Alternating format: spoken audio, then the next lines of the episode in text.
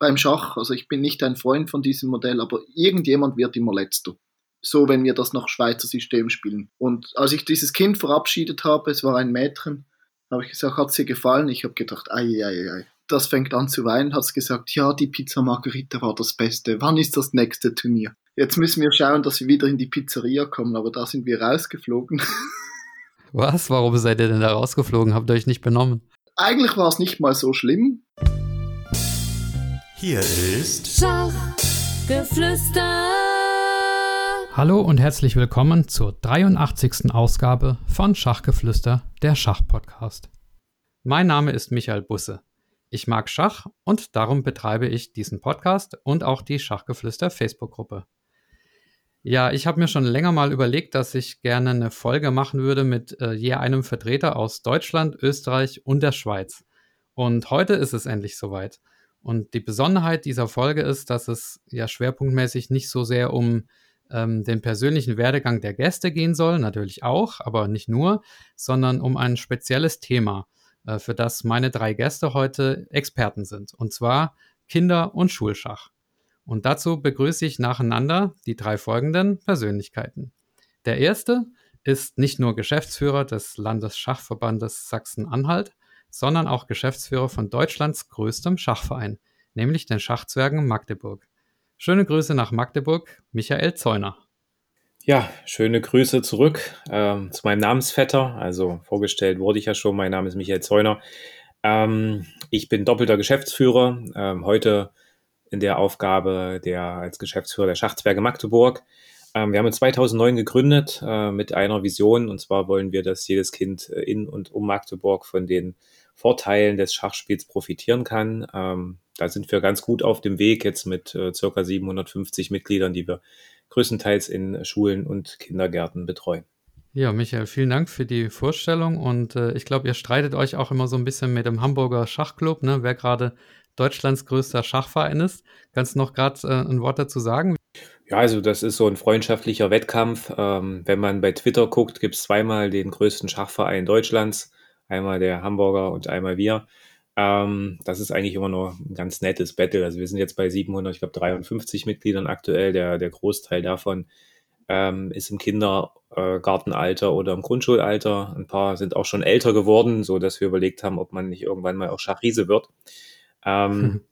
Aber es ist halt eigentlich nur ein, ein kleiner Bruchteil, äh, die jetzt das Alter 17, glaube ich, ist unser ältestes äh, jugendliches Mitglied. Und dann haben wir noch ein paar Frauen dabei für unsere Frauen-Regionalligamannschaft. Ähm, ja, ähm, Hamburg hat, glaube ich, gerade 690, also da schaut man immer schon.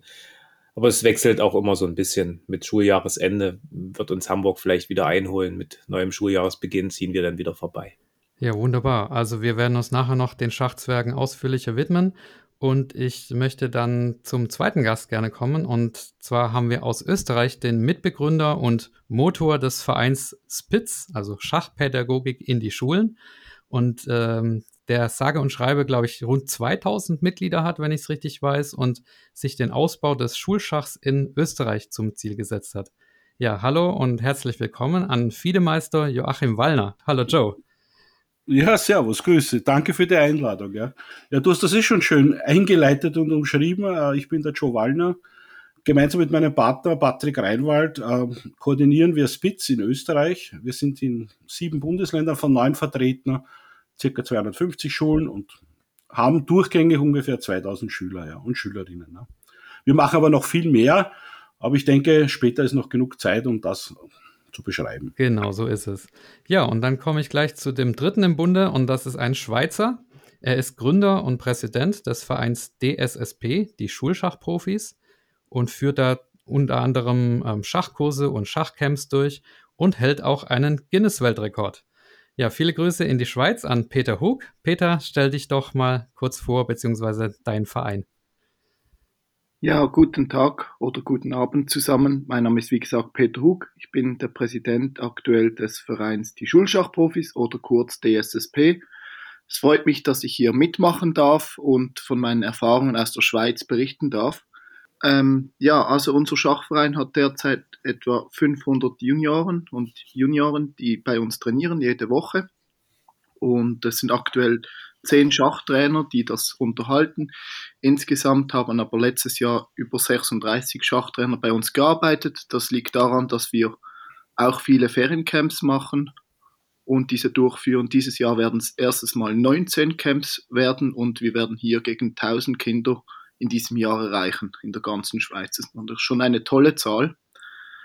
Genau. Ja, wunderbar. Also äh, ein kleines Wort zur Einführung möchte ich noch äh, gerne geben. Also natürlich decken die drei Gäste, die ich jetzt hier habe, nicht das gesamte Kinder- und Schulschach im jeweiligen Land ab. Da gibt es noch ganz viele weitere Organisationen und engagierte Personen, ähm, Schulschachstiftungen, äh, bei den Verbänden gibt es Personen, Vereinsprojekte und so weiter. Aber alle zu interviewen geht halt nicht. Und ja, ich bin mit meinen drei Gästen auf jeden Fall glücklich. Und wir haben uns das im Vorfeld so überlegt, dass ich versuchen werde, das am Anfang ein bisschen zu strukturieren und wir können dann aber gerne zunehmend in eine offenere Diskussion übergehen. Ja, also ich würde gerne mit dem Thema äh, Schulschach beginnen. Vielleicht, äh, Joe, anfangs eine Frage an dich. Ihr habt ja auch den Ansatz Schachpädagogik in die Schulen, also ihr habt es schon im Namen. Wenn ihr jetzt Schulen ansprecht und Schach einführen wollt, dann muss man das ja auch verkaufen und das, also in Anführungszeichen, und das führt zu der berühmten Frage, warum Schach? Wir kennen ja alle die Argumente, also Schach fördert kritisches Denken und so weiter. Ja, manchmal habe ich aber selber persönlich, muss ich ehrlich sagen, ein bisschen Zweifel, ob es nicht eher so ist, dass halt die klugen Kinder halt auch gerne Schach spielen. Also wie, wie verargumentiert ihr das Thema Schach an der Schule? Gibt es da Studien oder Erfahrungen oder wie, wie überzeugt ihr da die, die Schulen mit eurem Angebot? Naja, erstens einmal ist viel Mundpropaganda, das muss ich sagen. Auch wenn man eine gewisse Größe hat, spricht sich das natürlich herum. In Österreich sind die Schulleitungen gut vernetzt und man hört über unseren Verein oder über unser Engagement und das hilft natürlich. Ja, ja Schach ist für mich auch ein Werkzeug. Ne? Also äh, es fördert nicht nur, ich meine, vom Spiel abgesehen, das natürlich mega ist, ne, das wissen wir alle, aber, aber Schach äh, ist auch pädagogisch sehr wertvoll. Ne. Es fördert kognitive Fähigkeiten bei den Kindern. Viele Eltern wissen das, viele Schulen wissen das, besonders in diesen Ländern, wo ja Schach schon verpflichtender Gegenstand ist. Ne. Es gibt ja, wenn man gegen den Osten schaut, in vielen Ländern Schach als verpflichtender Unterrichtsgegenstand. Das ist natürlich auch unser Ziel. Und das hat sich rumgesprochen, was Schach bewirkt. Es gibt da einige Studien, ich kann vielleicht die Trier-Studie, die ist, glaube ich, allen bekannt, zitieren, wo bei Schach halt 30 Prozent das Leseverständnis, äh, vorausschauendes Denken äh, etc., also die diese typischen Sachen fördert. Ne? Man merkt es auch. Wenn wir Kinder haben im Schachunterricht, äh, geht es in erster Linie darum, sich zu fokussieren. Bei kleinen Kindern, es ist schwierig, bring ein sechsjähriges Kind einmal dazu, ruhig äh, sitzen zu bleiben. Ne? Man ist erstaunt, wie das mit dem Werkzeug Schach funktioniert. Ne? Und unsere Ausbildung, die wir auch machen äh, bei unserem Verein, geht auch in diese Richtung. Ne? Wir sind verstärkt auf der Suche nach Pädagogen, ausgebildeten Pädagogen und versuchen sie dann schachlich nachzubilden. Ich glaube, das ist sogar der bessere Weg derzeit, ja. Ja, zum Thema Trainer und Trainerfindung kommen wir definitiv auch noch. Michael, wie ist es bei euch? Also Joe hat gerade gesagt, Schach ist ähm, nicht verpflichtendes Unterrichtsfach. Wie, wie ist es in, in äh, Sachsen-Anhalt? Also um, auch mehr so AG, in, in der Schulschach AG oder privates Angebot eures Vereins? Wie, ist, wie habt ihr das aufgezogen in um, und um Magdeburg? Also das Problem, dass man der Schule Schach verkaufen muss, das gibt es bei uns eigentlich überhaupt nicht. Also äh, wir können nicht alle Schulen bedienen, die gerne bedient werden wollten. Ähm, aus meiner Sicht hat sich Schach schon so gut ähm, etabliert und ähm, die Nachfrage ist einfach riesig, dass man da eigentlich nur sagen muss, man würde gern Schach machen. Und ähm, gut, wir haben jetzt mit unserer Größe halt genau die Mundpropaganda, die Peter schon angesprochen hat. Also man kennt uns einfach, man weiß, das, was wir machen, ist gut. Ähm, aber ansonsten ähm, würde auch vielleicht ein freier Schachtrainer einfach ähm, ein Angebot halten können. Vielleicht wird er noch geprüft, ob er es kann oder nicht. Äh, das ist sozusagen aus meiner Sicht äh, kein Problem. Also die Eltern finden es gut, dass es direkt vor Ort ist in der Schule. Äh, es spart halt Fahrtwege und ist halt sozusagen so ein bisschen flexibler. Ja, also das Angebot wird von vielen als, als AG-Angebot eher, eher wahrgenommen. Ähm, wir haben eine Schule, da sind wir direkt im Vormittagsbereich drin, von ähm, 8 Uhr bis 9.30 Uhr, zwei Stunden lang. Erst erste, zweite, dann dritte, vierte Klasse. Ähm, das ist halt was Schönes, wo wir vielleicht auch hinstreben, dass wir das irgendwann auch so hinbekommen, dass es halt vielleicht so ein Wahlpflichtfach ähm, mit wird ähm, und man dann vielleicht einfach noch ein bisschen eine größere Reichweite generieren kann. Mhm. Du hattest im Vorgespräch gesagt, Schulschach funktioniert nur in der Grundschule, also Alter 6 bis 10 ungefähr. Warum ist es so? Ja, genau. Der Vorteil, dass die Eltern nicht fahren müssen, hat man in der Grundschule, weil der Hort ähm, da ist. Also wenn die Kinder vier Stunden haben, gehen sie danach in den Hort und äh, kommen dann zur sechsten oder siebten Stunde, wann auch immer Schach ist, halt zum Schach. Ähm, in den weiterführenden Schulen, also bei uns sozusagen geht es dann in der fünften Klasse weiter mit Gymnasium, äh, Realschule, Hauptschule, Gesamtschule, was auch immer äh, sich das Kind entscheidet, aber äh, da sind unterschiedliche Unterrichtszeiten. Äh, es gibt keine Betreuung mehr der Kinder nach dem Unterricht und man findet halt schlecht eine Zeit, wo denn alle können. Ähm, und deswegen ist das sozusagen schwieriger. Hm. Peter, wie ist denn die Rolle des Schulschachs in der Schweiz? Also seid ihr, ihr heißt Schulschachprofis, habt ihr euren Schwerpunkt auch im Schulschach oder eher außerhalb doch? Also der Name Schulschach kommt bei uns vor, wie gesagt, im Namen. Das war ähm, ursprünglich von der Gründeridee her, dass man hier Schulklassen besucht und wir waren zu zweit mit äh, Roberto Schenko, ein sehr kompetenter Schachtrainer, mit da mehrere Schulen gerockt, sage ich jetzt mal, Crashkurse gegeben. Und das waren da über 2000 Kinder. Da kam dann auch später die Idee auf, dass man das vielleicht dem Guinness World Records Buch vorstellt und später Vielleicht kommen wir noch dazu, wenn wir Zeit haben, das noch zu erläutern mit dem Weltrekord. Also deshalb von da kommt der Name, aber mittlerweile ist es so, dass wir eigentlich uns eher nach den Schulklassen quasi, respektive nach der Schule etabliert haben. Also diese 500 Kinder sind nicht in der Schule, sondern anschließend äh, werden die dort im Schach gefördert, anschließend an die Schule. Okay, aber bevor du vom Weltrekord erzählst, warum äh, ist der Weg in die Schulen in der, in der Schweiz so schwierig? Also in, Deutschland und Österreich scheint es ja ein Modell zu sein, wie man an den beiden anderen hört. Habt ihr es einfach noch nicht versucht oder seid ihr da rausgetrieben worden? Oder warum, warum macht ihr es nachmittags, während es die anderen vormittags in der Schule machen? Schwierige Frage.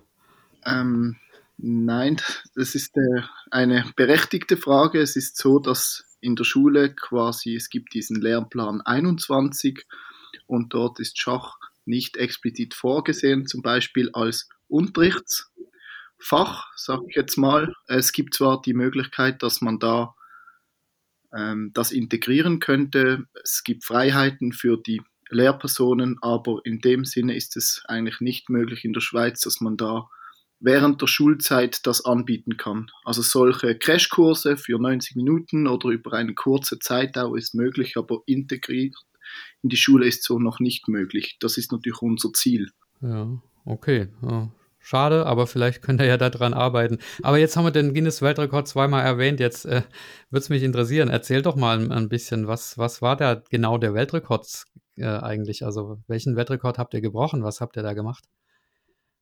Also das war 2018. Mehrere Schulen in Kanton Basel-Land, also ganz genau in der Gemeinde Muttenz. Die haben dort mitgemacht und wir haben den Weltrekord eigentlich 2015 war es, bereits eigentlich mit dem Guinness World Records Team fixiert und da war auch der Rekord folgendermaßen, dass man 250 Kinder gleichzeitig unterrichten muss. Ähm, da diese über 2000 Kinder, die wir unterrichtet haben, in diesem ersten Teil von unserem, ich sage jetzt mal, Leben im Verein, ähm, dies war nicht möglich, dass man das eingeben kann beim Guinness World Records Buch. Und deshalb haben wir dann diesen Rekord quasi fixiert. Ähm, ich habe das ein bisschen aus den Augen verloren, respektive unser Verein. Und wir haben dann erst 2018 wieder die Idee aufgenommen, dass wir das vielleicht doch versuchen. Mittlerweile war die Zahl nicht mehr bei 250, sondern Russland und die Türkei haben sich da gegenseitig einmal die, ich sage jetzt mal, die Kinderzahlen hochgepusht dass da eine Zahl von über 1000 stand. Also mussten wir diesen Weltrekord dann in Muttenz mit über 1000 Kindern brechen, was wir dann auch geschafft haben. Michael Schach-Zwerge, das bringt mich natürlich auf die Frage, Schach ähm, in der Schule ist ja das eine, aber ich glaube, ihr macht auch Schach im Kindergarten. Ne? Also das interessiert mich besonders, weil ich ja auch im, im Kindergarten äh, Schachunterricht gebe. Lohnt es sich aus, aus deiner Sicht da schon anzufangen oder ist es noch zu früh? Ja, auf jeden Fall lohnt sich das. Also unsere Geschichte ist ja quasi auch begann äh, auch im Kindergarten. Ähm, also wir haben erst im Kindergarten Schach gemacht und sind in die Schulen erst dann gegangen, weil die Eltern der Kinder uns danach gefragt haben, warum es im Kindergarten vorbei sein muss und in der Grundschule nicht weitergehen kann. Ähm, es kommt immer darauf an, wie man es sozusagen so unterrichtet. Und äh, im Kindergarten kann man halt viele schöne Sachen machen. Also es ist alles ein bisschen anders. Äh, manchmal hüpft man auch durch äh, den Raum äh, wie ein Springer oder zieht wie ein Läufer mit den Kindern oder versteckt ein paar Schachfiguren, die dann gefunden werden müssen und ein paar Fragen dazu beantwortet werden. Also das ist einfach, äh, wie Peter schon mal gesagt hat, äh, wie Joe, Entschuldigung, schon mal gesagt hat, also einfach Mittel zum Zweck Schach dort auch. Ja, man kann auch gut mit den Kindern spielen. Es ist halt vollkommen unterschiedlich. Also wir haben Kindergartengruppen auch gehabt, die haben die Grundschulen ähm, einfach geschlagen im Schach. Ähm, das ist einfach, wie das Kind sich entwickelt hat, so kann man das gut mit Schach auch anpassen, äh, wenn man einfach ein bisschen flexibel ist. Hm. Joe, du hast eine Anmerkung dazu? Ja, ähm, er hat vollkommen recht, Michael. Also Schach hat sich einfach in der, in der Grundschule etabliert. Ne? Wir haben das auch schon im Kindergarten äh, probiert. Wir hatten das Glück, dass wir einen Kindergartenpädagogen hatten und das hat wunderbar funktioniert. Aber es ist einfach ein Angebot von sechs bis zehn Jahren, würde ich sagen. Im, in der Unterstufe dann ist es eher schwierig, weil die Kinder einfach zu viel zu tun haben ne? und sie finden auch nicht mehr die Zeit. Ne? Wir machen das im Hort auch äh, nach der Schule und da hat es sich wirklich gut etabliert. Ne? Wir hatten allerdings auch schon Unterrichtsangebote während der Schulzeit. Ne? Michael, wenn du von wie ein Springer äh, durch den Raum hüpfen, wenn du davon sprichst, das erinnert mich an die Anita Stangl oder äh, Haralds Interview mit Anita Stangl, die hat gesagt, ähm, in Bezug auf Mädchen, dass man Mädchen anders unterrichten muss als Jungs, nämlich eben mit Figuren tanzen, so, so kam ich drauf, oder äh, auch was malen oder so. Hat einer von euch dazu eine Meinung? Also muss man mit Mädels anders umgehen als mit Jungs? Ähm, ist, das, ist das richtig oder ähm, wie ist eure Lehrerfahrung? Ähm, also bei uns, wir haben ja auch ein Kindergartenprojekt neu lanciert, also vor Corona gestartet, jetzt wieder aufgenommen und dort ähm, handhaben wir das genau gleich. Die Jungs machen genau das gleiche wie die Mädchen und ich sehe da gar keinen Abfall. Ich sehe das sogar so, wenn wir die parallel unterrichten, dass sich nachher mehr Mädchen als Jungs für den Schachkurs interessieren. Das ist eine interessante Beobachtung. Ob die dann besser sind als die Jungs, äh, so weit möchte ich noch nicht gehen, aber zumindest merke ich, dass wir sie genau gleich abholen oder erreichen. Genau, wir müssen jetzt also nicht den Springer tanzen. Äh, mit diesem Buch, das ich geschrieben habe, das funktioniert genial und es funktioniert mit diesen Möglichkeiten. Bevor wir die anderen Fragen er erzählen noch kurz, du hast ein Buch erwähnt. Was ist das für ein Buch? Ähm, dieses Buch habe ich geschrieben aufgrund meiner Erfahrung aus dem Kindergarten und ähm, respektiv mit jungen Kindern, die im Vorschulalter gerne Schach lernen möchten. Und wir haben dies in drei Teile gegliedert. Es gibt hier einen ersten Teil ähm, praxisbezogen in der Gruppe, dann gibt es einen zweiten Teil, wo die Kinder ähm, Aufgaben lösen können und einen dritten Teil, wo man das selbstständig oder mit dem Partner noch einmal durchspielen kann. Das ist eigentlich ein Riesenerfolg.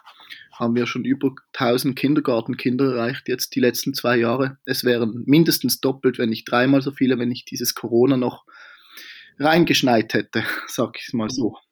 Alles klar. Also die, den Link zu dem Buch, äh, wenn es das zu kaufen gibt, wovon ich ausgehe, dann äh, werde ich in der Videobeschreibung natürlich gerne aufnehmen. Aber zum Thema Mädchenschach, Joe, wolltest du, glaube ich, noch was sagen? Ja, genau. Also ich sehe das genauso wie Peter. Äh, Im Unterricht gibt es keinen Unterschied einfach. Also da nimmt man alle Kinder gleich mit und ich denke, das ist auch so angebracht. Aber bei Veranstaltungen kann man durchaus Unterschiede machen und da haben wir auch unseren Mädchenschachtag, den wir übrigens glücklicherweise jetzt nach Corona im Mai wieder anbieten können. Und das ist dann schon was anderes. Das sind Mädchen unter sich, das tun sie gern. Und äh, da gibt's halt spezielle Angebote wie äh, Kekse backen. Ich meine, machen gerade Jungs nicht unbedingt, ne? oder Schokolade, Schachschokoladefiguren ausstechen oder gießen. Ne? Da gibt's dann spezielle Sachen. Ne? Aber im Unterricht, glaube ich, kann man gar keinen Unterschied machen. Hm. Michael, wie, äh, wie ist es bei euch? Also, ich weiß gar nicht, ob man überhaupt noch von Mädchenschach sprechen darf. Also, es gibt gerade auf, auf Twitter so einen Streit oder so eine Diskussion. Ist der Begriff Frauenschach, ähm, ist der nicht eigentlich abwertend? Aber ich glaube, Mädchenschach darf man auch sagen und man, man darf sich auch Gedanken machen drüber, oder? Ja, auf jeden Fall. Aber also ich sehe jetzt nicht direkt Mädchen-Jungs, dass es da die Unterschiede gibt, sondern es ist sehr individuell. Also alle Kinder sind unterschiedlich.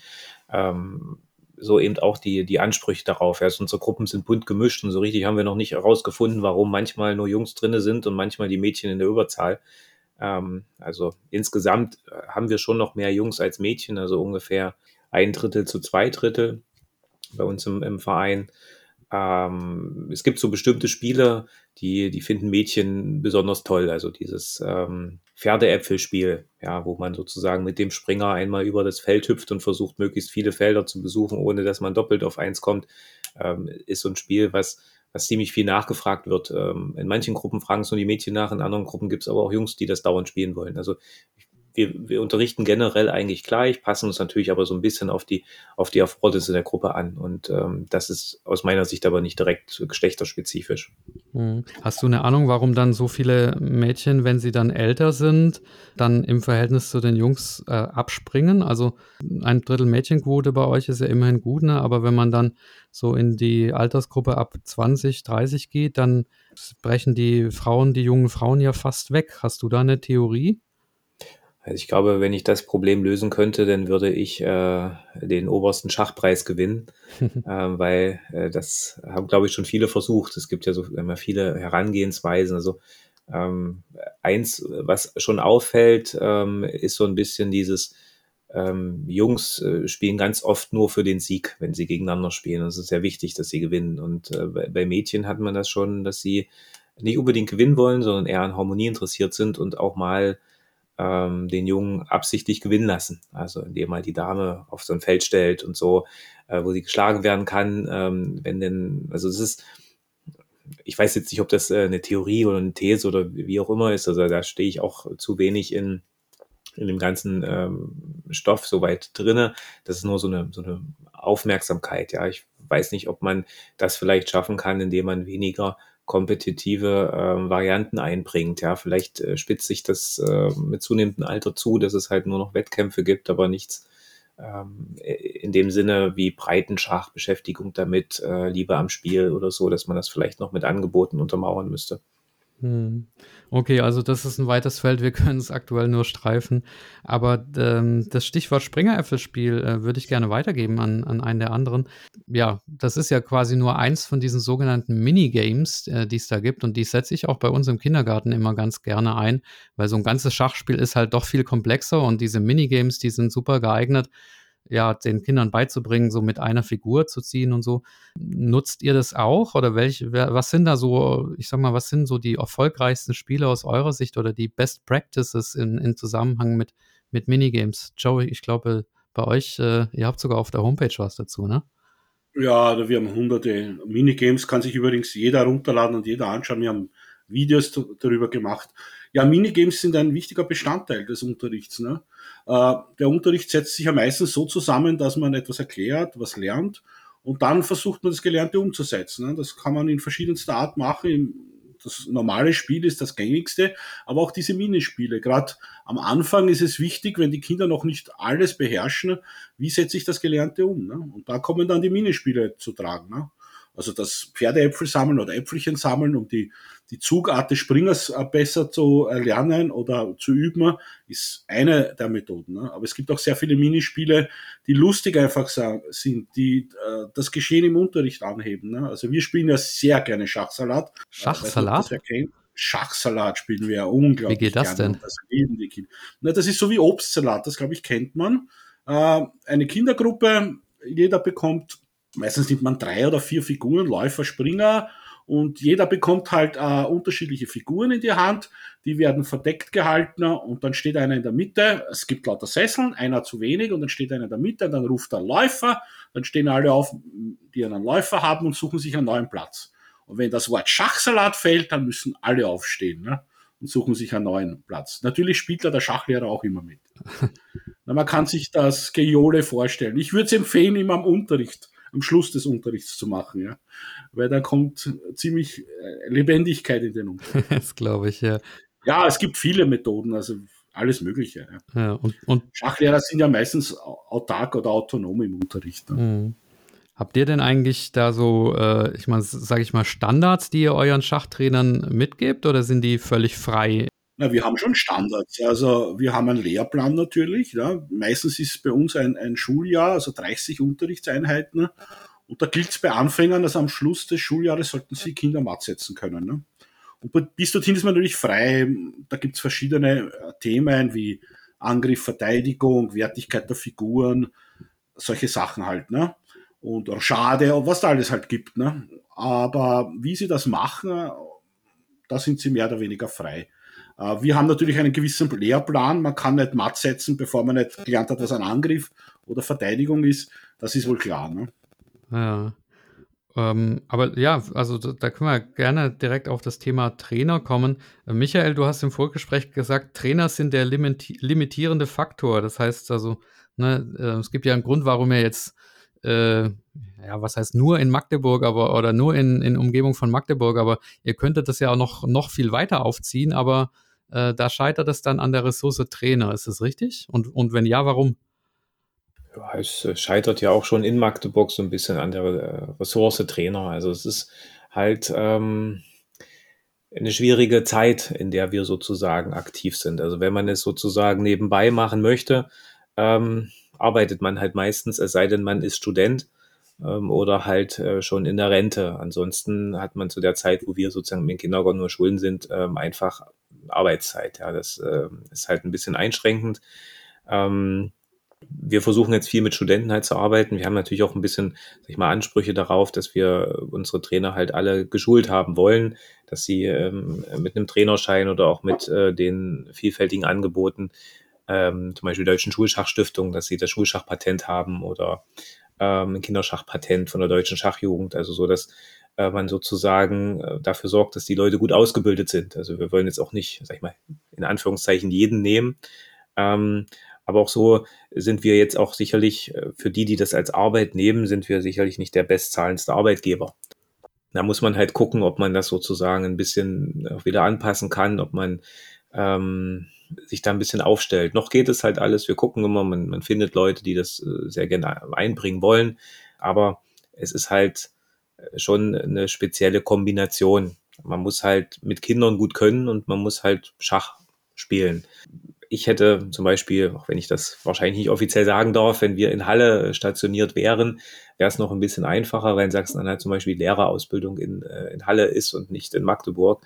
Und das, sag ich mal, ist eher so die, die Zielgruppe, ja, wenn, wenn man pädagogisch schon fit ist, das bisschen, wenn man mit Schach äh, noch fit zu machen, ist vielleicht leichter als andersrum. Ich stelle mir das auch schwer vor, die ganzen Trainer zu koordinieren, gerade jetzt mit Corona oder so, wenn da welche ausfallen. Da müsste ja auch äh, unglaublich flexibel sein. Ne? Springt ihr wahrscheinlich selber auch ab und zu mal ein und, und gebt Training. Ich weiß nicht, Joe, wie ist das bei euch? Ja, wie Michael es richtig angesprochen hat, es sind schwierige Zeiten. Also ich kann das von uns gerade berichten. Wir sind zwischen 70 ungefähr äh, ständige Mitarbeiter und ja, die Hälfte hat Corona gehabt oder ist derzeit in Karenz, äh, äh Karenz sage ich, in Quarantäne es ist ziemlich schwierig, ja, aber wir haben ein großartiges Team und das muss ich an dieser Stelle auch betonen. Also unser Team ist wirklich toll und sie helfen, wo es geht. Und da kommen wir irgendwie über die Runden. Wir schaffen das, ja. Ja. Peter, wie ist es bei euch? Ihr habt wahrscheinlich, wenn ihr das nachmittags macht, nicht so sehr die ähm, Studenten oder Lehrer als, als Schachtrainer, sondern ihr habt vermutlich auch, na, ihr betreut ja auch Leistungssportkinder, sage ich mal. Ihr habt, äh, habt ja auch den einen äh, oder anderen viele Meister oder internationalen Trainer als Meister, ne, bei euch, bei den, bei den stärkeren Kindern? Oder was habt ihr so für Anforderungen an Trainer? Gut, ja, bei uns ist es in der Tat so, dass wir nachmittags, ähm, wie gesagt, Schachtraining geben. Ähm, äh, wir dürfen trotzdem auf Studenten zählen, das freut mich besonders. Die haben Zeit da, weil die Vorlesung in der Schweiz kann man zum Teil selber zusammenstellen. Dann hat ein Schachtrainer oder ein Student frei am Freitagnachmittag und kann sich da wunderbar seine Stunden, sag jetzt mal, aufbauen. Und wir schauen auch, dass wir hier mehr bezahlen, als wenn jemand an einer Kasse in einem Supermarkt arbeitet, dass es genau interessant ist. So haben wir immer gute Schachlehrer. Aber es ist in der Tat so, wir haben relativ viele Anfragen von Gemeinden und wir müssen die immer wieder ablehnen, da wir keine Schachtrainer haben. Wir bieten jetzt gerade elf Junioren auf, die sind 14 Jahre alt, respektive 15 Jahre, dass die nächstes Wochenende einen Lehrgang machen, dass sie sich zu Schachtrainern ausbilden. Also wir versuchen die früh schon abzufangen, dass die nachher neue Funktionäre werden. Und die sind total begeistert, dass sie da angefragt werden. Ja, ein kleines Geheimnis für die Hörer. Wir arbeiten hier mit der Funktion Handheben und deswegen sehe ich, dass der Michael jetzt noch was sagen will. Also, Michael, schieß los. Ja, das, ähm, was Peter gerade gesagt hat, ist bei uns halt auch so, dass wir die, äh, sag ich mal, ältesten Schachzwerge schon versuchen ranzuführen. Also wir haben jetzt auch mittlerweile, glaube ich, fünf oder sechs schon fertig ausgebildete Trainer aus diesem Bereich. Aber es trifft uns halt manchmal auch hart, wenn sie dann eben fertig sind mit der Schule und nicht in Magdeburg studieren, sondern weggehen. Ähm, weil manche Sachen halt hier einfach nicht angeboten werden. So dass man ein bisschen gucken muss, man muss immer flexibel bleiben.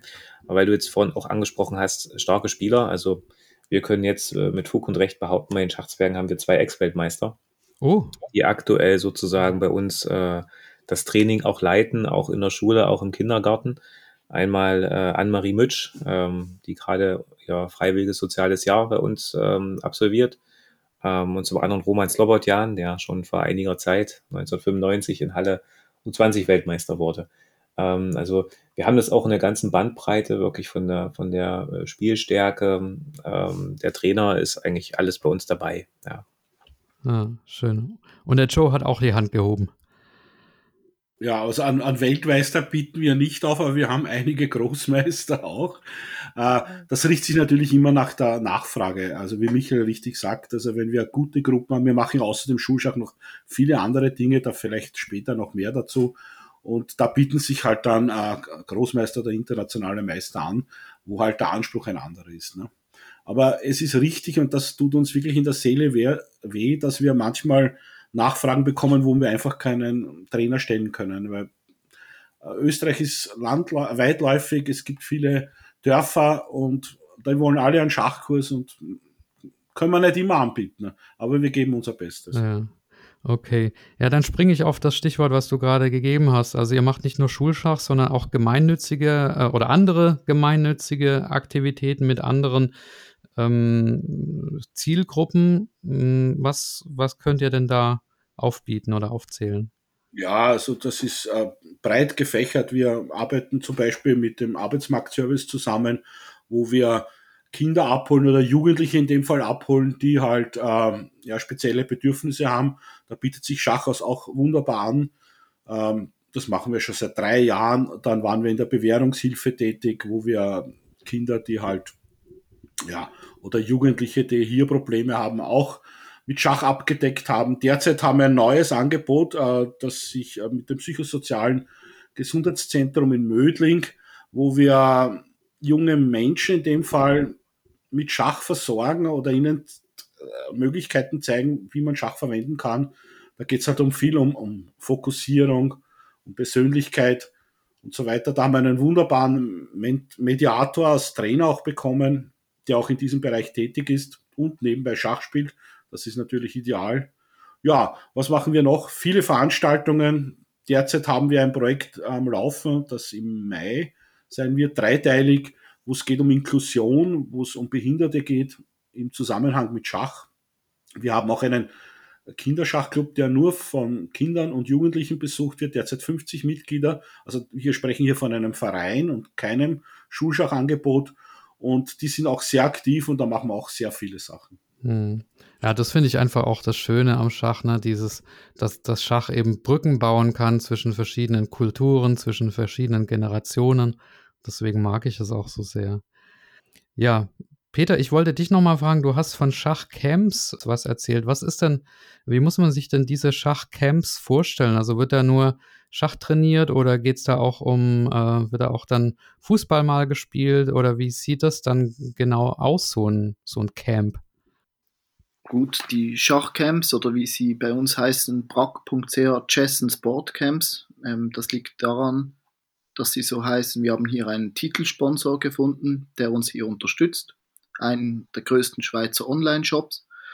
Und ähm, dort in diesem Camps ist es so, das ist ein Tagescamp. Die Kinder werden 9.30 Uhr gebracht und um 4 Uhr wieder abgeholt. Von Montag bis Freitag ist so ein Camp, Montag bis Donnerstag haben die Kinder jeweils vormittags eine Gruppe hat Schachtraining und am Nachmittag hat dann diese gleiche Gruppe jeweils ein Sportprogramm, was von professionellen Trainern durchgeführt wird. Also es kann sein, dass da ein Fußballtrainer kommt, der selbst Profifußballer ist oder dass er ein richtiger Trainer ist vom Fußball. Also da wird einiges geboten, Unihockey, Basketball, Handball, auch schon mal Tanzen kam vor. Das haben natürlich die Mädchen sehr gerne im Schachcamp. Und am Freitag haben wir immer den Abschluss, den ganzen Tag gibt es ein Schachturnier. Und äh, das ist wirklich rege gebucht, dieses Angebot. Und es ist auch immer wieder so, dass wir da neue Kinder für diese Kinderschachclubs finden oder Talente entdecken, die dann in unsere Leistungszentren gehen können. Wir haben ja fünf von diesen Leistungszentren. Also das klingt nach einem nach einer perfekten äh, Schachwoche oder Kombiwoche. Genau. Also wenn meine, wenn meine große ein bisschen größer ist, schicke ich sie auf jeden Fall auch zu dir. Ähm, ja, lass uns noch über das Thema Finanzierung und Kosten sprechen. Also ich meine, mit den Trainern habt ihr ja Kosten und, und Verwaltungskosten fallen ja auch an, eure eigene Arbeitskraft. Wie sind denn eure Finanzierungsmodelle? Wer, wer trägt die Kosten? Ich weiß nicht, wer dazu was sagen mag, der kann gerne die Hand heben. Joe. Ja, also bei uns, da gibt es verschiedenste Möglichkeiten. Also die Schachkurse werden meistens über Kursbeiträge finanziert. Aber es gibt zum Glück auch äh, Leute, die das tragen, Elternvereine oder irgendwelche NGOs, auch Gemeinden, Kommunen, die Schachkurse einfach bezahlen, finanzieren. Also das ist unglaublich. Man muss einfach sagen, also auch, ich spreche glaube ich auch für die anderen, äh, wenn man eine gewisse Größe hat, dann kommen, tun sich so viele Möglichkeiten auf, die so positiv sind und äh, so viel bewirken. Man, man, kann das gar nicht glauben, was sich da alles äh, bietet. Ja. Naja, und von der Finanzierung her, es ist natürlich in Corona-Zeiten ziemlich schwierig gewesen wir haben Gutschriften abzudecken, Rückerstattungen abzudecken. Im ersten Jahr haben wir noch eine staatliche Hilfe bekommen, das mittlerweile nicht mehr gegeben ist. Ähm, ja, aber irgendwie geht es immer weiter. Und ich denke, der Erfolg gibt uns recht. Hm. Michael, ihr habt, ihr habt, ja auch eine kreative Form der Finanzierung gefunden. Ich habe nämlich auf eurer Homepage gesehen, dass ihr so ein Spendenbrett gemacht habt. Äh, kannst du dazu nochmal was sagen und gerne auch generell zu, zu eurer Finanzierung? Ja, also wie immer als Verein äh, ist Geld halt nicht äh, überall da, aber man hat viele Möglichkeiten halt ranzukommen. Also ähm, das Spendenbrett äh, ist jetzt von uns sicherlich nicht erfunden worden. Also das gibt es, glaube ich, in vielen Vereinen ähm, ist das eine schöne Möglichkeit, finde ich einfach. Also 64 Leute, man kann es ein bisschen steuern. Wenn das eine Feld mehr kostet als das andere, kann sich äh, der eine vielleicht eher da verewigen, man schließt auch keinen aus. Das ist für uns eine, eine Möglichkeit, halt Spenden mit zu akquirieren. Entstanden ist es so ein bisschen, ähm, weil wir uns, ich glaube, 2020 äh, einen Vereinsbus äh, anschaffen wollten, der zur Hälfte dann von der Volksbank getragen wurde und die andere Hälfte mussten wir halt mit ähm, mitstemmen. Das ist halt sozusagen eine Idee von diesem Spendenbrett. Ähm, ansonsten ist Finanzierung im Vereinswesen, naja, also es gibt viele Töpfe, aber man kommt auch nicht unbedingt immer an alle ran. Also unser aktuelles Projekt wird noch ein bisschen größeres sein. Ähm, wir wollen uns ein eigenes Schachzentrum bauen. Ähm, das ist natürlich nochmal eine, eine ganz andere Hausnummer als so ein Vereinsbus. Aber äh, da sind wir jetzt auch in vielen Gesprächen, brauchen wir natürlich auch Eigenmittel zu den staatlichen Mitteln, die man sozusagen dafür akquirieren kann. Mhm.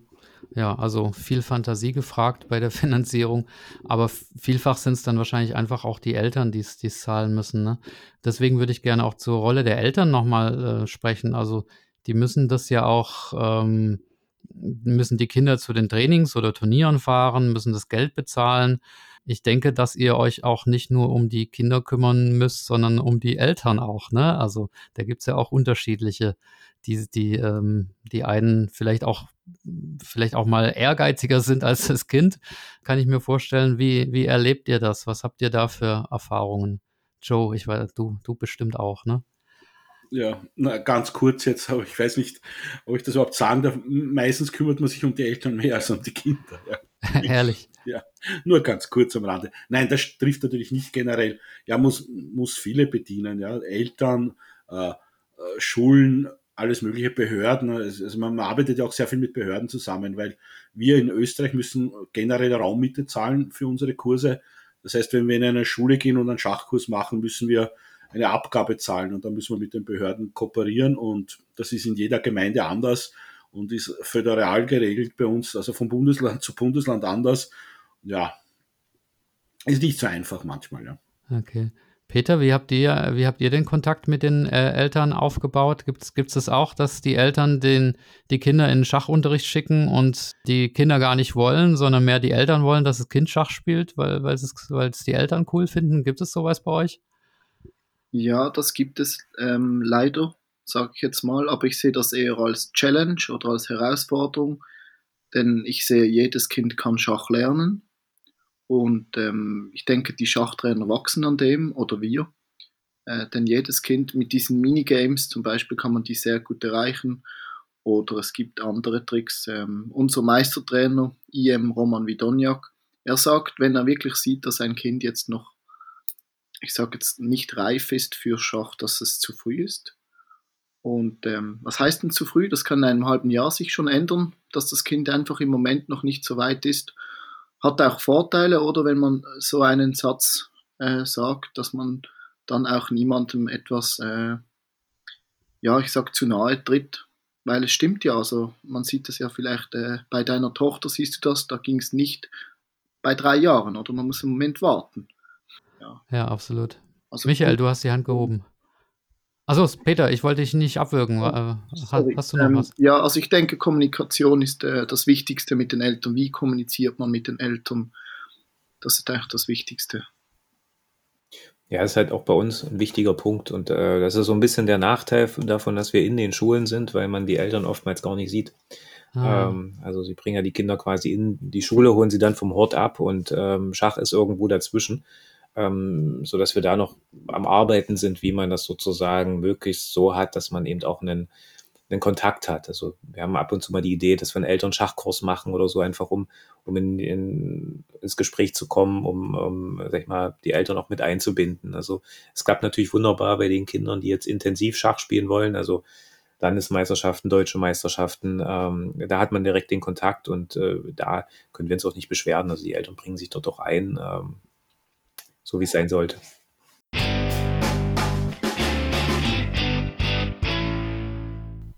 An dieser Stelle möchte ich gerne wieder ein wenig Werbung machen für die Schachakademie Chessamy. Das Kursrepertoire dort wird kontinuierlich ausgebaut. Neben Chessamy hat Melanie Luppe übrigens auch ein weiteres Projekt gegründet namens Schachliebe. Da spricht sie besonders Einsteigerinnen ins Schach an und mehr Infos dazu könnt ihr auf schachliebe.de erfahren oder im Schachtraining.de Podcast-Interview mit Melanie. Und jetzt hören wir von ihr ein paar Originalworte zu Chessamy. Allen, die beim Hören jetzt selber Lust aufs Schachspielen bekommen haben und noch auf der Suche nach guten Trainingsmaterialien sind, möchten wir unsere Online-Schachakademie Chessamy ans Herz legen. Dort findet ihr Videokurse zu allen Phasen der Schachpartie, also zur Eröffnung, zum Mittelspiel und zum Endspiel, und zwar für unterschiedlichste Spielstärken, vom Schachanfänger bis zum Profi. Das Besondere an den Kursen ist, dass ihr diese zum sofortigen Download erhaltet. Das heißt, ihr könnt die euch bequem auf all eure Geräte herunterladen und gerne auch offline nutzen. Zusätzlich erhaltet ihr, weil wir uns dasselbe als aktive Schachspieler immer gewünscht haben, PGN-Dateien gratis dazu. Das heißt, ihr könnt euch in Zukunft das Abtippen der Varianten sparen. Also schaut doch einfach mal bei chessemy.com vorbei, ob dort auch was für euch dabei ist. Und wenn dem so ist, dann nutzt gerne den Gutscheincode Schachgeflüster10, spart damit selber 10% auf alle Kurse und unterstützt zeitgleich noch Michael mit seinem Podcast. Wir freuen uns auf euren Besuch und wünschen euch jetzt erstmal ganz viel Spaß beim Weiterhören.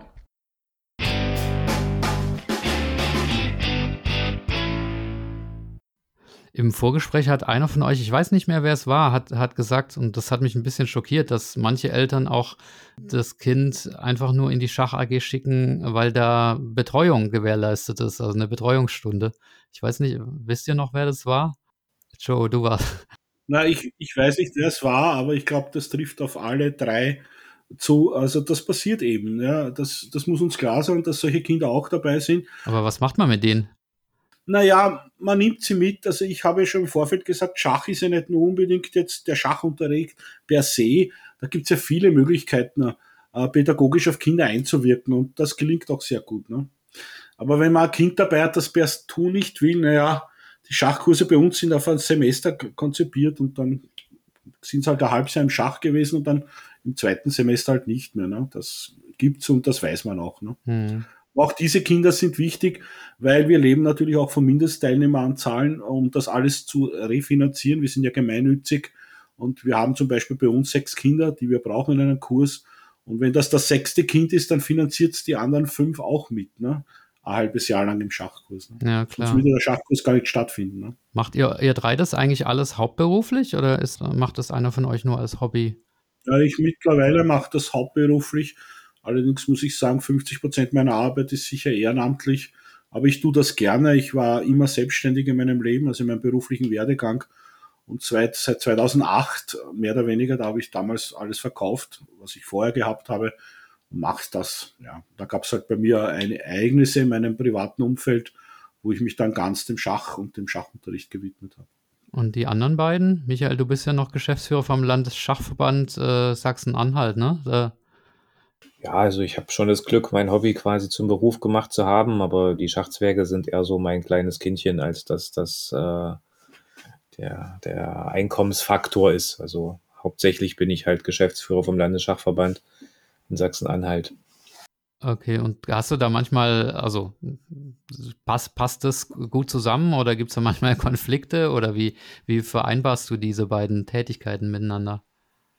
Ja, vorgeht das, was halt das Geld bringt erstmal, ja. Und das andere ähm, passt aber auch ganz gut zusammen, weil die Schachzwerge am Ende ja auch alle Mitglieder seines Schachverbandes sind und ähm, dort ein Viertel der Mitglieder stellen. Also das ist jetzt nicht so, dass, dass es da keine Synergien gibt. Also eher sind da Synergien da, als dass es in irgendeiner Weise Probleme geben sollte. Ah.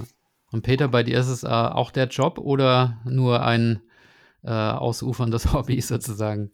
Also es ist auch ähm, der Job. Jedoch ähm, möchte ich nebenbei weiterhin mich in der Architektur verwirklichen. Und äh, mein zweites Standbein, sag ich jetzt mal, die Schreiner oder der Schreinerberuf habe ich natürlich nicht vergessen. Auch da bin ich weiterhin mit kleinen Projekten dabei. Ah, okay. Also deshalb, ähm, ja, ich sage jetzt mal, ich möchte so viel wie möglich den Schachtrainer und der Organisation geben, aber ich möchte auch nicht quasi die Balance verlieren. Das ist mir sehr wichtig, ja. Ja, ich habe manchmal irgendwie so, äh, das, also ich würde auch gern mehr im Schach arbeiten, aber habe dann auch so ein bisschen die Befürchtung, wenn ich das Hobby zum Beruf mache, dann habe ich kein Hobby mehr und dann macht es vielleicht nicht mehr so viel Spaß. Ich weiß nicht, wie ist das bei euch, Joe? Du hebst die Hand. Ich habe sie wieder gesenkt, aber ich sage gern was dazu. Ach so. ja, na, ist natürlich schwierig, ja. Also ich bin auch in der glücklichen Lage, dass ich mir das mehr oder weniger leisten auch kann, diese Tätigkeit. Und ich muss sagen, ich bin ja schon in einem Alter, ähm, wo man sich Gedanken macht, ja, über die Wertigkeit des Lebens. Also das macht man sich sowieso immer, aber ich finde es einfach eine schöne Erfüllung. Und wenn ich die Belohnung sehe, die, die Kinder und all das, was ich tue und was ich wirke, also unser Verein bewirkt, äh, das ist einfach Lohn mehr, als was man, was man irgendwie finanziell abgelten könnte. Ne? Und das ist auch sehr wichtig im Leben, denke ich mal. Ne? Ja, also ich finde auch im Kindergarten, wenn die Kinder dann äh, freudestrahlend da rauslaufen oder mir die Eltern hinterher erzählen, dass dem Kind äh, der Unterricht Spaß gemacht hat, das ist, das ist so die schönste Belohnung. Und ja, so emotionale Dankeschöns kriegt ihr wahrscheinlich auch, denke ich mal. Hat da einer ein Beispiel vielleicht oder wie, wie motiviert euch das? Also ich hatte heute ein, ein Bild bekommen von einem Schachlehrer von uns und da war ein Junge im Schachunterricht und der hat das T-Shirt getragen. Wenn Schach einfach wäre, dann hieße es Fußball. Und das finde ich einfach herzig. Da sieht man, dass man die Kinder auch bewegt. Ne? Der hat sich ein T-Shirt sogar anfertigen lassen. Das finde ich cool, ja. Ja. Ja, den Spruch kenne ich auch. Und dann gibt es noch den von Podolski, ähm, Schach ist wie Fußball nur ohne Würfel oder irgendwie sowas. ähm, okay. Okay, aber Aber der Junge war acht Jahre, ich glaube nicht, dass der Podolski killt. Ja. Online-Schach. Ähm, jetzt im Rahmen der Pandemie, ich meine, die Schulen waren ja teilweise geschlossen oder es war auch nicht so einfach reinzukommen. Und ich denke, ihr habt da auch euren Fokus mehr auf Online äh, gelegt, vermute ich. Peter, ich glaube, bei euch ist das sowieso Teil des Konzeptes, ne? dass ihr auch ähm, Videounterricht gebt. Also es ist so, dass in der Corona-Zeit hat uns wirklich dieses Online-Schach quasi das Leben gerettet weil vom einen Tag auf den anderen hieß es, man darf nicht mehr in die Schulen gehen. Und wir haben schon gedacht, wir müssen all die Kurseinnahmen quasi zurückzahlen und alle Schachtrainer entlassen. Und dann kam eigentlich dieses Online-Schach wie gerufen mit Teams, mit Zoom. Und wir hatten noch ein Schweizer ähm, Online-Portal, das hieß Vividu. Konnten wir sozusagen die Corona-Zeit überstehen. Aber ähm, wir haben 2017 bereits im Leistungsbereich, also es sind Kinder, die bei FIDE Senior Trainer Roman Vidoniak trainieren, die hatten immer schon Videokurse neben dem Training, also dem Training vor Ort. Und auch noch eine zweite Trainingseinheit, die besseren online. Also von daher war das eigentlich für uns einfach. Freitag kam der Lockdown, bereits am Freitagabend konnten wir das erste Online-Turnier organisieren auf Leeches. Also es war genial, wie da alle mitgemacht haben. Also. Ja. Ja, da habt ihr schnell reagiert und ja, das, also ich, das ist ja wirklich das große Glück von Schach, ne, dass man es auch online auch online spielen kann. Aber Joe, ich meine, Schach in der Schule war ja wohl online nicht möglich, ne? Also Schulschach auf Lichess äh, äh, stelle ich mir jetzt irgendwie ein bisschen schwierig vor. Ja, wir hatten aber unterschiedliche Angebote. Auch natürlich, wir haben sofort reagiert und glaube, eine Woche nach Lockdown im zwei, Jahre 2020 hatten wir bereits unsere Online-Kurse, wurden allerdings teilweise angenommen. Bei kleinen Kindern ist das sehr schwierig. Also wir hatten vielleicht 20 Prozent in den Online-Kursen, aber einen, großen Teil ab, äh, aufgenommen. Wir hatten auch andere Online-Angebote. Wir hatten mit der Plattform Jazz Kids hatten wir eine Kooperation, wo wir, glaube ich, einen Schachclub haben mit 2000 Kindern gegründet. Wir hatten Lead-Jazz-Turniere mit wirklich hunderten Kindern. Also da gab es wirklich viele Möglichkeiten. Auch haben wir äh, auf YouTube 70 Lehrvideos produziert. Also es hat uns auch gerettet, wie Peter richtig sagt, über diese schwierige Zeit und es wird nach wie vor noch angenommen und steht jedem frei zur Verfügung. Ja, du hast Jazz Kids erwähnt, also das, möcht, das möchte ich einfach auch nochmal wiederholen, weil das äh, aus meiner Sicht eine großartige Plattform ist. Und bei mir im Bekanntenkreis gibt es ein Mädchen, von der weiß ich auch, dass die mit äh, Jazz Kids auf dem iPad sozusagen gerne trainiert. Ja, jetzt waren gerade zwei Hände oben, die jetzt aber beide wieder unten sind. Jetzt weiß ich nicht, äh, Michael, wolltest du noch zum Thema online was sagen oder hat sich das erledigt? Ja, dazu kann ich noch was sagen. Also nur zu Chess Kids hätte ich jetzt nicht äh, viel sagen können.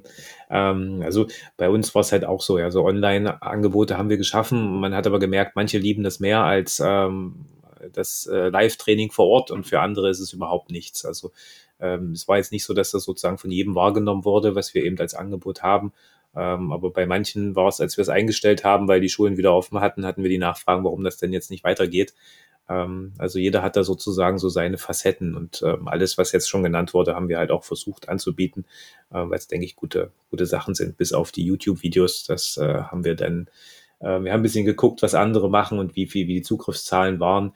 Ähm, und da haben wir gesagt, das ist wahrscheinlich den Aufwand jetzt für uns nicht wert, dass wir da uns ein extra Studio noch zulegen, um die halt auch qualitativ hochwertig irgendwie zu machen. Ja. Michael, nochmal eine Frage an dich. Ähm, wenn, wenn ich mich jetzt in so eine Rolle von einem Verein äh, reinversetze, der sich überlegt, eine eigene ähm, Jugendgruppe aufzumachen, also innerhalb des Vereines, oder eine Schulschach-AG aufzumachen, mit dem Risiko, dass natürlich vielleicht nicht alle Kinder oder vielleicht auch gar keine Kinder von der Schulschach AG in den Verein wechseln. Warum sollte man da eigentlich in die Schule gehen? Also ich, eigentlich ist es doch klüger, äh, direkt die Jugendgruppe im Verein zu machen, weil man dann automatisch die Kinder auch in im Verein hat. Ich weiß nicht, ob du die Situation kennst, also bestimmt. Äh, was, was ist da geschickter aus, aus deiner Sicht? Welches von den beiden Modellen? Ich denke, wenn äh, engagierte Leute am Werk sind und es ein gutes Angebot ist, wird beides funktionieren. Also ähm, wenn die Schach AG läuft, warum sollen die Kinder nicht weiter in den Verein gehen, wenn sie halt weiter spielen wollen? Weil manches geht ja einfach nur, wenn man denn im Verein ist. Ähm, das Wichtige ist aus meiner Sicht wirklich, dass es Angebote gibt. Also dass es ähm, einen Mehrwert bietet. Ja, da spielt der Beitrag am Ende auch keine große Rolle. Wenn es gut ist, wird es halt wahrgenommen. Ähm, wenn ich das jetzt nur so ähm, Alibi-mäßig mache und ähm, die Leute keine richtige Lust haben, mit den Kindern auch zu arbeiten, dann wird es halt scheitern, ähm, weil das ja eben dann doch ankommt. Also man braucht halt, so wie Peter gesagt hat, Ferienfreizeiten. Die haben wir jetzt im Verein auch. Also es gibt ein riesiges Sommerlager, was so um die 50, 60 Kinder immer von uns fasst, die dann sozusagen eine Woche Schach machen. Wir haben Trainingslager zwischendurch. Wir wir versuchen das jetzt wieder ins Leben zu kriegen, dass wir Turnierfahrten machen. Ähm, also alles das, was sozusagen so Besonderheiten sind. Und wenn man das als Verein anbietet, ähm, dann würde es mich jetzt stark wundern, wenn äh, es keinen Erfolg hat. Ähm, schwierig sehe ich halt den Anfang, weil wenn ich jetzt im Verein eine Gruppe mache und noch kein Kind ist da und dann kommt vielleicht eins, dann wird das nur einmal kommen, äh, wenn es das einzige Kind ist, weil Kinder brauchen halt Kinder. Und man, deswegen ist, denke ich, eine, eine Schulschachgruppe eine gute Sache. Da ist man dort, wo die Kinder sind. Ähm, man hat mit Sicherheit ähm, eine etwas größere Gruppe, weil Schach einfach läuft. Äh, und äh, die kann man dann, denke ich, auch ganz gut ansprechen, sagen, im Verein hat man noch ein bisschen mehr. Und äh, alle werden nicht kommen, weil auch andere Termine noch drinne stehen. Aber ich denke, eine, eine schöne Vereinsgruppe würde daraus schon entstehen können. Hm. Und an welcher Stelle bringt ihr dann die Kinder von der Schulschach AG in den Verein? Also gleich, wenn am ersten Tag der Schulschach AG sagt ihr dann, ihr müsst sofort in den Verein eintreten oder nach einem Schuljahr oder wann, wann ist der beste Augenblick, um, um den Eltern sozusagen den Vereinsmitgliedsantrag unter die Nase zu halten? Also bei uns ist das ja Voraussetzung, dass ich sozusagen Mitglied im Verein bin, um an den ähm, auch äh, Schulgruppen teilnehmen zu können. Also unsere Trainings finden dort halt statt. Ähm, es gibt halt Schnupperstunden, wie sicherlich überall, aber danach muss ich halt ähm, eintreten, um weiter dabei sein zu können. Ähm, sodass sozusagen dann jetzt nicht für den nächsten Schritt, also wer jetzt intensiver Schach spielen möchte, der muss halt nicht nochmal Mitglied werden, sondern das ist dann damit schon erledigt. Ähm, aber nach äh, den Schnupperstunden ist sozusagen die Vereinsmitgliedschaft obligatorisch. Na, okay. Ja, das ist, das ist geschickt, glaube ich, weil so garantiert man auch, dass die Kinder tatsächlich in den Verein eintreten. Ne? Ja. Das ist einmal für uns auch eine gewisse Nachhaltigkeit. Also, was ich jetzt gemerkt habe, also ganz am Anfang habe ich auch Schach gemacht. Bei uns in Deutschland heißt das äh, Sport in Schule und Verein oder in Sachsen-Anhalt ist es jetzt, sag ich mal, die, die Fördergruppe, da wird der Trainer vom ähm, Landesschulamt bezahlt. Oder was heißt bezahlt? Der kriegt ähm, nettes Geld, um sich einmal im Jahr vielleicht ein Restaurant essen zu gönnen. Ähm, und für die Schüler ist es halt absolut kostenfrei. Ähm, dort waren in den, in den Gruppen die Kinder, wenn sie konnten, dann konnten sie, aber wenn mal Kindergeburtstag war oder das war hier und dann äh, war die, sag ich mal, die Quote des äh, Fehlens relativ hoch. Ähm, weil es war halt kostenlos und damit für die Eltern oftmals nicht wert. Wenn ich das jetzt vergleiche mit dem Status jetzt, also jetzt entschuldigen die Eltern alle Kinder, die irgendwie mal nicht kommen, äh, mit, mit äh, langen äh, Begründungen, warum es halt einfach nicht geht, ja, und äh, es fehlen eigentlich kaum Kinder bei den Gruppen, weil Schach ist gesetzt, es kostet halt einen Mitgliedsbeitrag und äh, damit sind sie halt auch dabei. Hm, ja, und was, was kostet, ist dann auch automatisch was wert, ne? So, so denkt man ja dann auch. Und ja, zeigt ja auch, wie ihr euch äh, etabliert habt. Und du bist ja auch übrigens, äh, was war das, Sachsen-Anhalts Persönlichkeit des Jahres auf Platz 2 geworden, oder? Äh, hilf mir kurz, ich hab's vergessen, aber irgendwie sowas war's. Eigentlich nicht ganz, also Magdeburger des Jahres, äh, Vize-Magdeburger des Jahres sozusagen. Also von der äh, Landeshauptstadt unseres Bundeslandes gab es diese Wahl von der Zeitung durchgeführt und es hat nicht ganz äh, für Platz eins für die Schachzwerge ähm, gereicht, ähm, aber wir haben viele interessante Projekte dort kennengelernt. Ähm, es gab halt so eine Gala, wo die äh, zehn Nominierten quasi alle eingeladen waren und äh, ich denke, wir kriegen daraus auch gute Kooperationen für für ganz andere ähm, Bereiche. Also es war eine, eine, schöne Sache, ist ein bisschen für die Publicity gut. Ähm, versuchen es jetzt weiter zu nutzen, ähm, aber halt auch die Kooperation zu starten. Ja. Von Peter und Joe würde ich noch gern wissen, wie euer Verhältnis ist zu den äh, jeweiligen Verbänden, also Schweizerischer Schachbund und Österreichischer Schachbund. Da gibt es ja auch äh, Persönlichkeiten und Strukturen, die sich um das Thema Schulschach und äh, Kinderschach kümmern. Genauso natürlich wie beim, wie beim Deutschen Schachbund auch, aber ähm, weil, weil ihr ja quasi ähm, anders als Michael äh, nicht in der Sch äh, Schachverwaltung sozusagen oder in der Schachorganisation drin seid. Ähm, wie ist da das Verhältnis zu, zu den Verbänden? Gibt es da eine Kooperation oder ignoriert man sich? Oder ja, Joe, vielleicht kannst du anfangen. Ja, wie soll ich dazu sagen, ich war selber in Funktion bis vor zwei Jahren. Vor Corona war ich Vizepräsident des Wiener Schachverbandes, habe damit auch beim Wien Open mitgeholfen, das ein recht gutes Turnier ist bei der Organisation.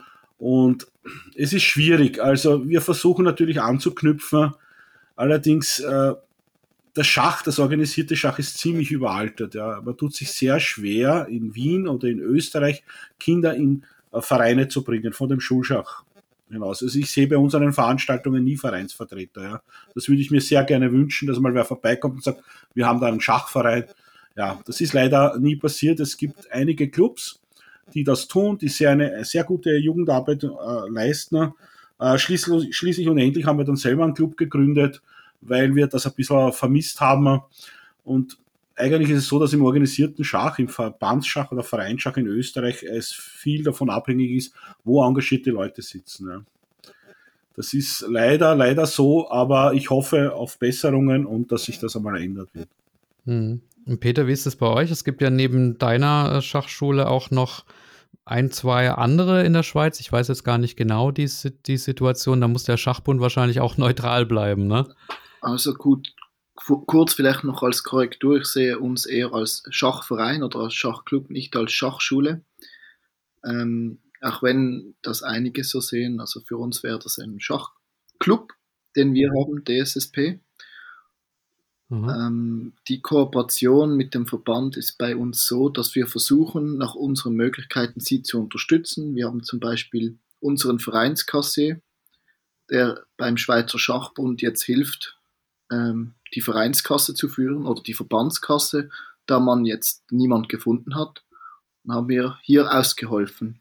Und sonst schauen wir einfach, was passt äh, vom Ausbildungskonzept her von unserer Seite zum Verbandsausbildungskonzept, weil das sind schon zwei verschiedene ähm, Schienen, sage ich jetzt mal mittlerweile. Es gibt verschiedene Trainer, nicht alle haben die gleiche Auffassung. Genau, das ist halt auch eine Kommunikationssache, sage ich jetzt mal. Kommunikation und Kooperation, das sind auf jeden Fall wichtige Stichworte, die wir, von denen wir im Schach viel brauchen. Ja.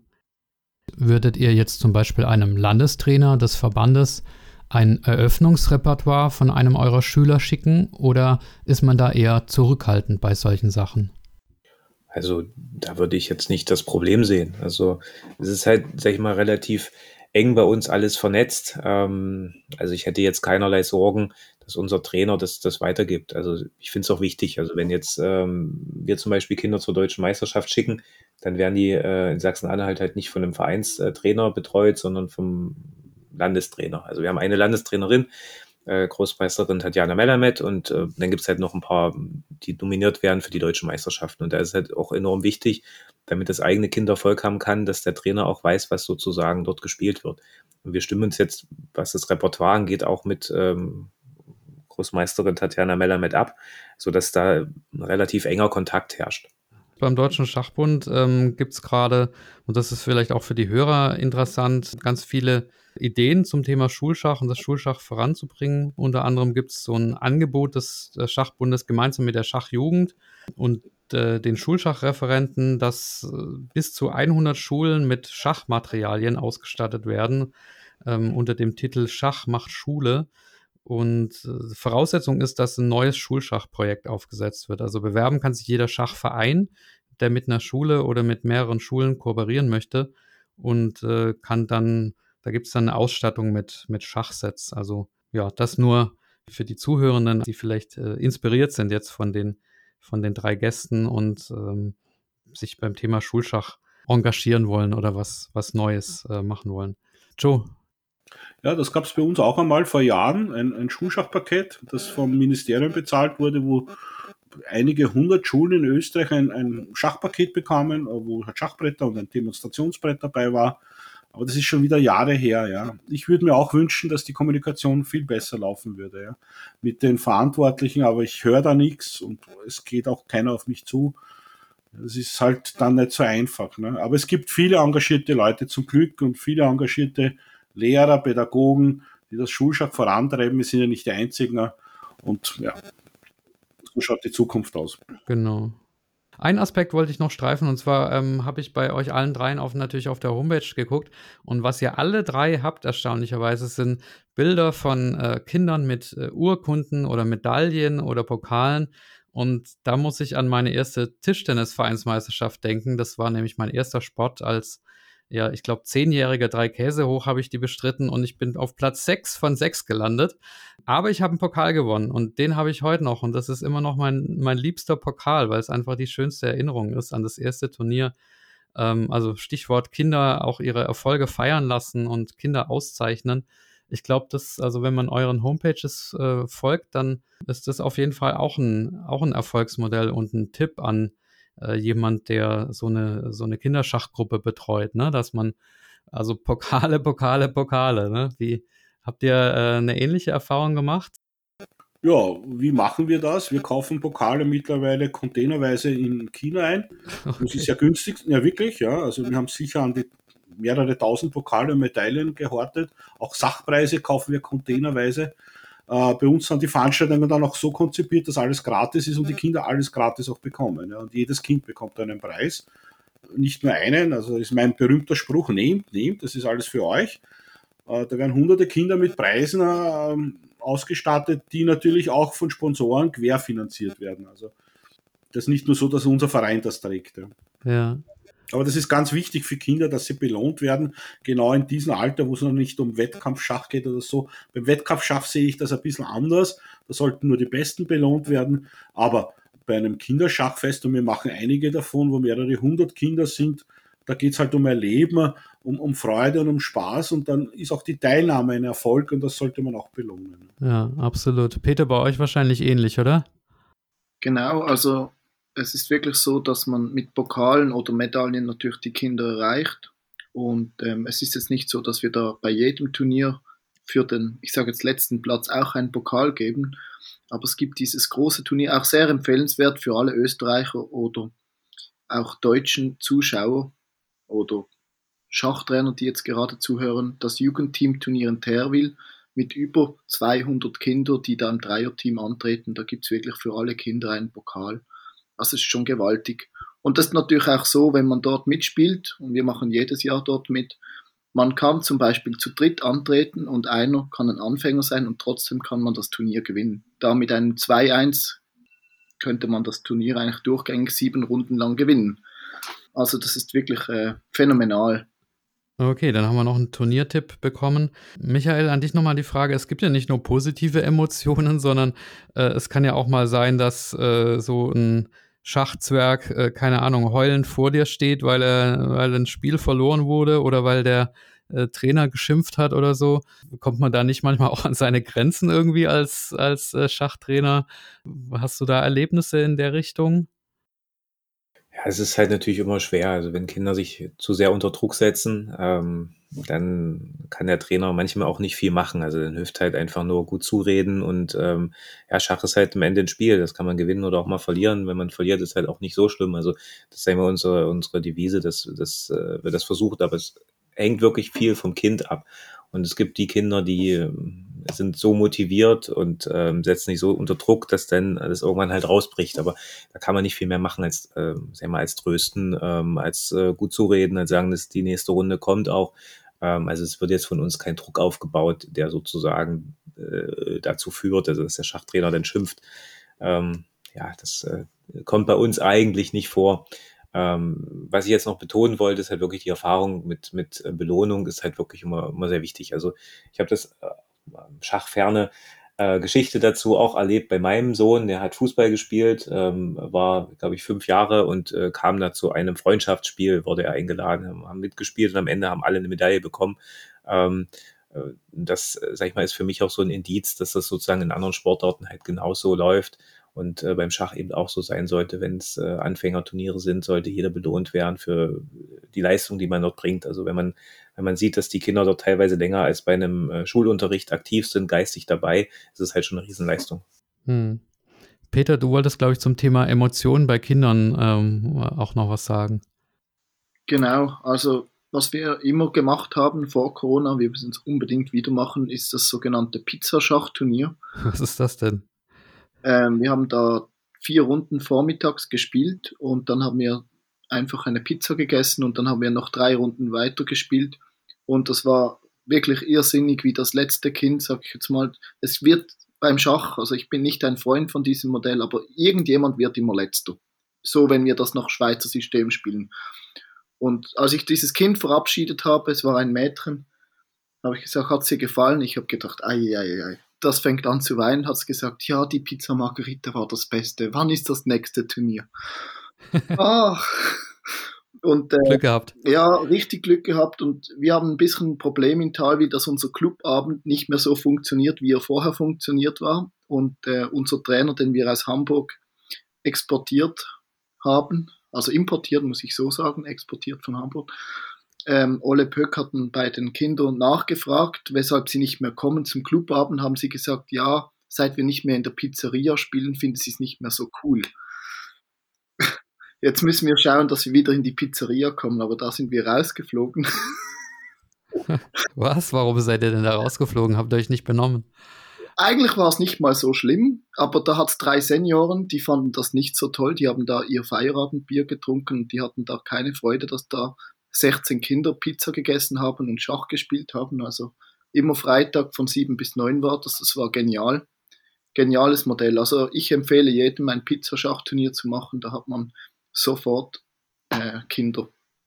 Ich würde sagen, da schmeißt ihr lieber die drei Senioren raus als, als umgekehrt. Ja, also. die kommen schon seit 20 Jahren dort vorbei, bringen dort 5 Franken Umsatz. aber ähm, ja, man muss da, aber irgendwann äh, werden wir wieder zurückkommen dort. Ja. Aber, aber es stimmt schon, ne? Die, also nur Schachtraining anbieten ist halt einfach auch zu wenig. Ne? Also wir, wir wollen jetzt bei uns im Verein zum Beispiel, wir haben ja auch Jugendschach neu, haben auch gesagt, wir müssen dringend irgendwie was machen, Sommerfest oder irgendwas. Also auf Pizzaschach sind wir noch nicht gekommen, aber wir wollen jetzt ein Sommerfest machen. Und ähm, ich glaube auch, also vielleicht die, die Frage an die anderen beiden, bietet ihr denn außer Schach auch noch irgendwie sonst was an? Ausflüge mit den Kindern, Übernachtungen oder keine Ahnung, also wie, wie wichtig ist das aus eurer Sicht, um die Kids bei, bei, bei der Stange zu halten? Ja, wir machen unglaublich viel. Wir waren gemeinsame Kinoabende, Schachreisen bis nach Frankreich. Äh, wir fahren heuer wieder nach Fürstenfeld. Das ist ein tolles Turnier in der Steiermark. Da sind wir wieder 30 Kinder. Wir machen Schachpicknick sogar. Bei uns gibt es einen riesen Park mit äh, Schachfeldern. Da sind zwar viele Pensionisten, aber wenn wir dann einfallen, dann sind, wir in der Überzahl und dort spielen wir Schach. Also es gibt so viele Möglichkeiten und da glaube ich, ist nur Kreativität gefragt und es geht um Spaß und Freude. Also Platz der Menschenrechte kennst du ja eh, da sind mittlerweile sehr viele Kinder von uns auch. Äh, schönen Gruß an Kineke, eine ganz liebe Freundin von mir. Äh, wir haben viele Möglichkeiten in Wien und ich denke, einfach Schach unter die Leute zu bringen, äh, Schach sichtbar zu machen, das ist wichtig halt. Ne? Ja, also kleine Anspielung an die Folge mit äh, Kineke Mölder, die auch bei Schachgeflüster zu Gast war und genau immer diese, diese Schachveranstaltung am Platz der Menschenrechte organisiert. Ähm, Michael, bei euch ist es wahrscheinlich mit sozialen Aktivitäten und so ähnlich, oder? Auch, auch ihr bietet da bestimmt was an. Genau, es ist also immer auch wirklich wichtig, dass man ähm, breit aufgestellt ist. Also wir haben einmal unser äh, Spiellokal streichen lassen ähm, von Kindern. Äh, wir haben eine Künstlerin gebucht oder eine Malerin quasi, die hat die Utensilien besorgt und hat äh, ein bisschen unterstützt und die Kinder haben halt selbst entschieden, wie es aussehen soll. Ähm, und das wurde dann zusammen umgesetzt. Also jetzt sind halt äh, viele Handabdrücke dort dran von allen, die mitgemacht haben. Ähm, also sagen wir, ist eine so eine Idee, die wir haben. Wir haben halt unser, unser Sommerlager, was natürlich aus Schach besteht, aber nicht nur. Also dort gibt es dann Wasserbomben, Volleyball, Fußball, ähm, Ball über die Schnur, ähm, äh, dann dieses Zahnbürsten-Mörderspiel ähm, heißt das bei uns immer, wo einer quasi die Zahnbürste hat und wenn er einen alleine sieht, zeigt er ihm und dann äh, muss die Gruppe rausfinden, wer das denn ist. Also sag mal viele verschiedene Sachen, wo man äh, nicht nur Schach macht, sondern eben auch ähm, die ganze Bandbreite hat. Und ich glaube, das sind dann die Erinnerungen, die die Kinder haben, weshalb sie auch dabei bleiben und wo sie sich später gerne daran erinnern, dass sie halt beim Schach dabei waren. Ja, äh, mit Blick auf die Uhr, also wir haben ähm, jetzt schon weit über eine Stunde über Schach gesprochen und mir kommt es vor, als hätten wir irgendwie gerade erst angefangen, weil man, man kann einfach äh, unheimlich viel drüber sprechen. Aber äh, ich glaube, ja, wir haben einen kleinen Eindruck gewonnen in eure jeweiligen Aktivitäten. Und am Anfang habe ich gedacht, es ist ja doch unterschiedlich, aber so nach einer Stunde denke ich, ja, es ist doch auch viel, viele gemeinsame Feststellungen, die ihr habt. Also ganz, ganz selten, dass wir da mal auseinander waren. Und ich habe auch ganz viele Worte hier gelernt. Schachsalat, Pizzaschach, Schachpicknick. Also sehr, sehr, sehr interessant und weiterbildend. Ja, bevor ich, bevor ich das abwürge, ihr kennt ja, wenn ihr den Podcast schon mal gehört habt, äh, wisst ihr vielleicht, äh, dass jeder Gast am Ende noch was sagen darf, wenn er denn möchte, eine Zusammenfassung oder etwas, was vergessen wurde. Vielleicht noch ein Tipp an die Zuhörer. Deswegen würde ich gerne noch einmal die Runde zum Abschluss machen. Wer mag anfangen? Keiner. Okay, dann muss ich einen bestimmen. Also, Joe, sag du doch mal was. Gibt's noch, gibt's noch was zu ergänzen aus deiner Sicht? Ja, es gibt noch so viel zu sagen. Also, ich habe, wir haben das heute eh schon ein paar Mal erwähnt. Also, für mich ist halt Schach ein, ein Werkzeug, ein Mittel, wo man Kindern und einfach was näher bringen kann, wie toll Schach ist.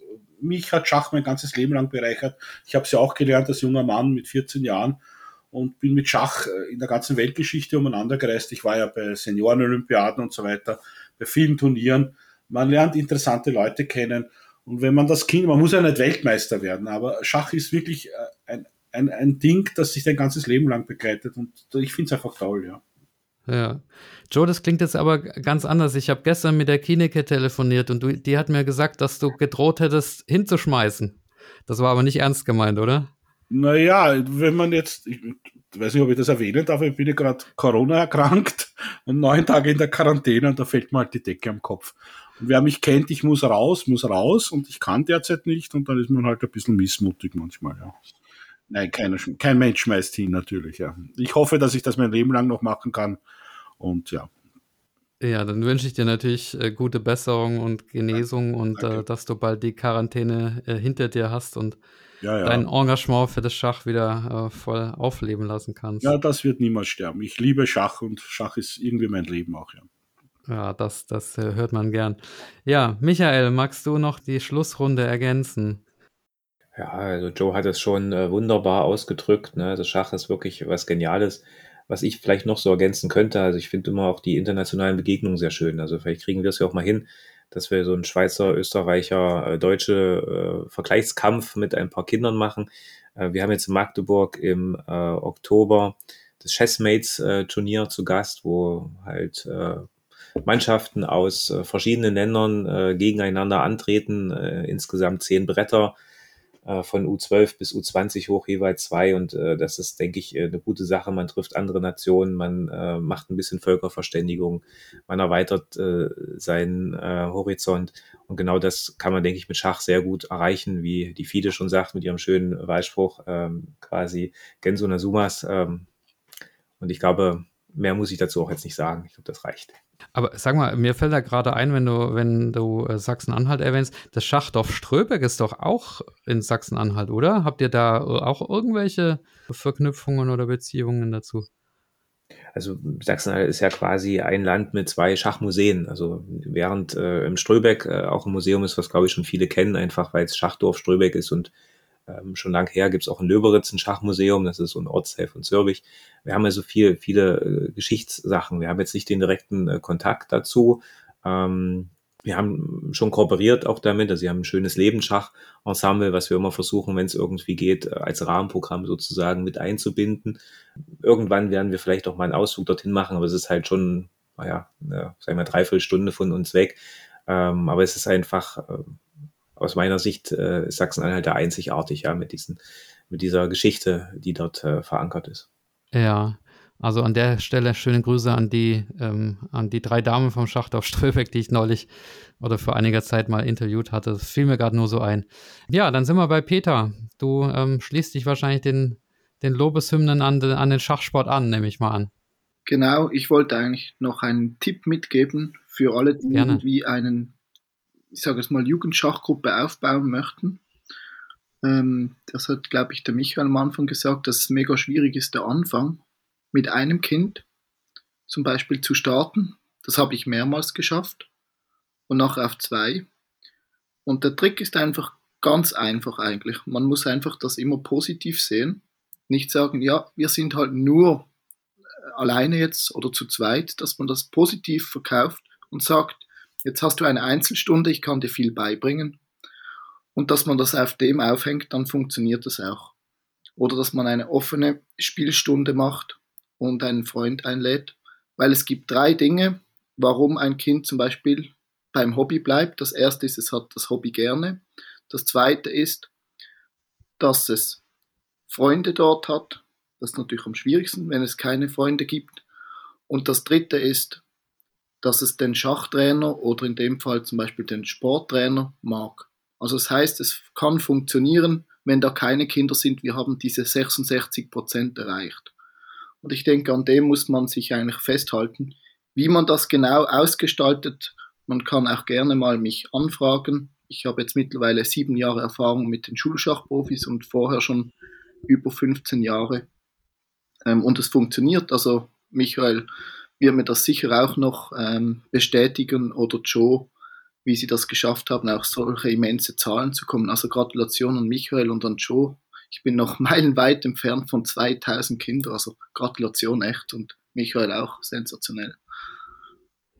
Ja, also alle drei sensationelle Arbeit, finde ich. Und ähm, ja, an der Stelle, glaube ich, bleibt mir nur noch zu sagen, herzlichen Dank für die Gedanken und für die Inspiration, äh, die ihr da geteilt habt und auch für eure Begeisterung, die ihr gezeigt habt und ja, eure pädagogische Arbeit, die ihr da macht, ist einfach unheimlich wertvoll für die Kinder und für die Gesellschaft insgesamt. Und ja, ich hoffe, die Hörer fanden es interessant und auch ihr drei konntet vielleicht ähm, noch das eine oder andere äh, mitnehmen. Und ähm, ja, deswegen nochmal Herzlichen Dank an euch drei und äh, damit entlasse ich euch gerne äh, in Ehren in den wohlverdienten Feierabend. Macht's gut und schönen Abend euch. Tschüss.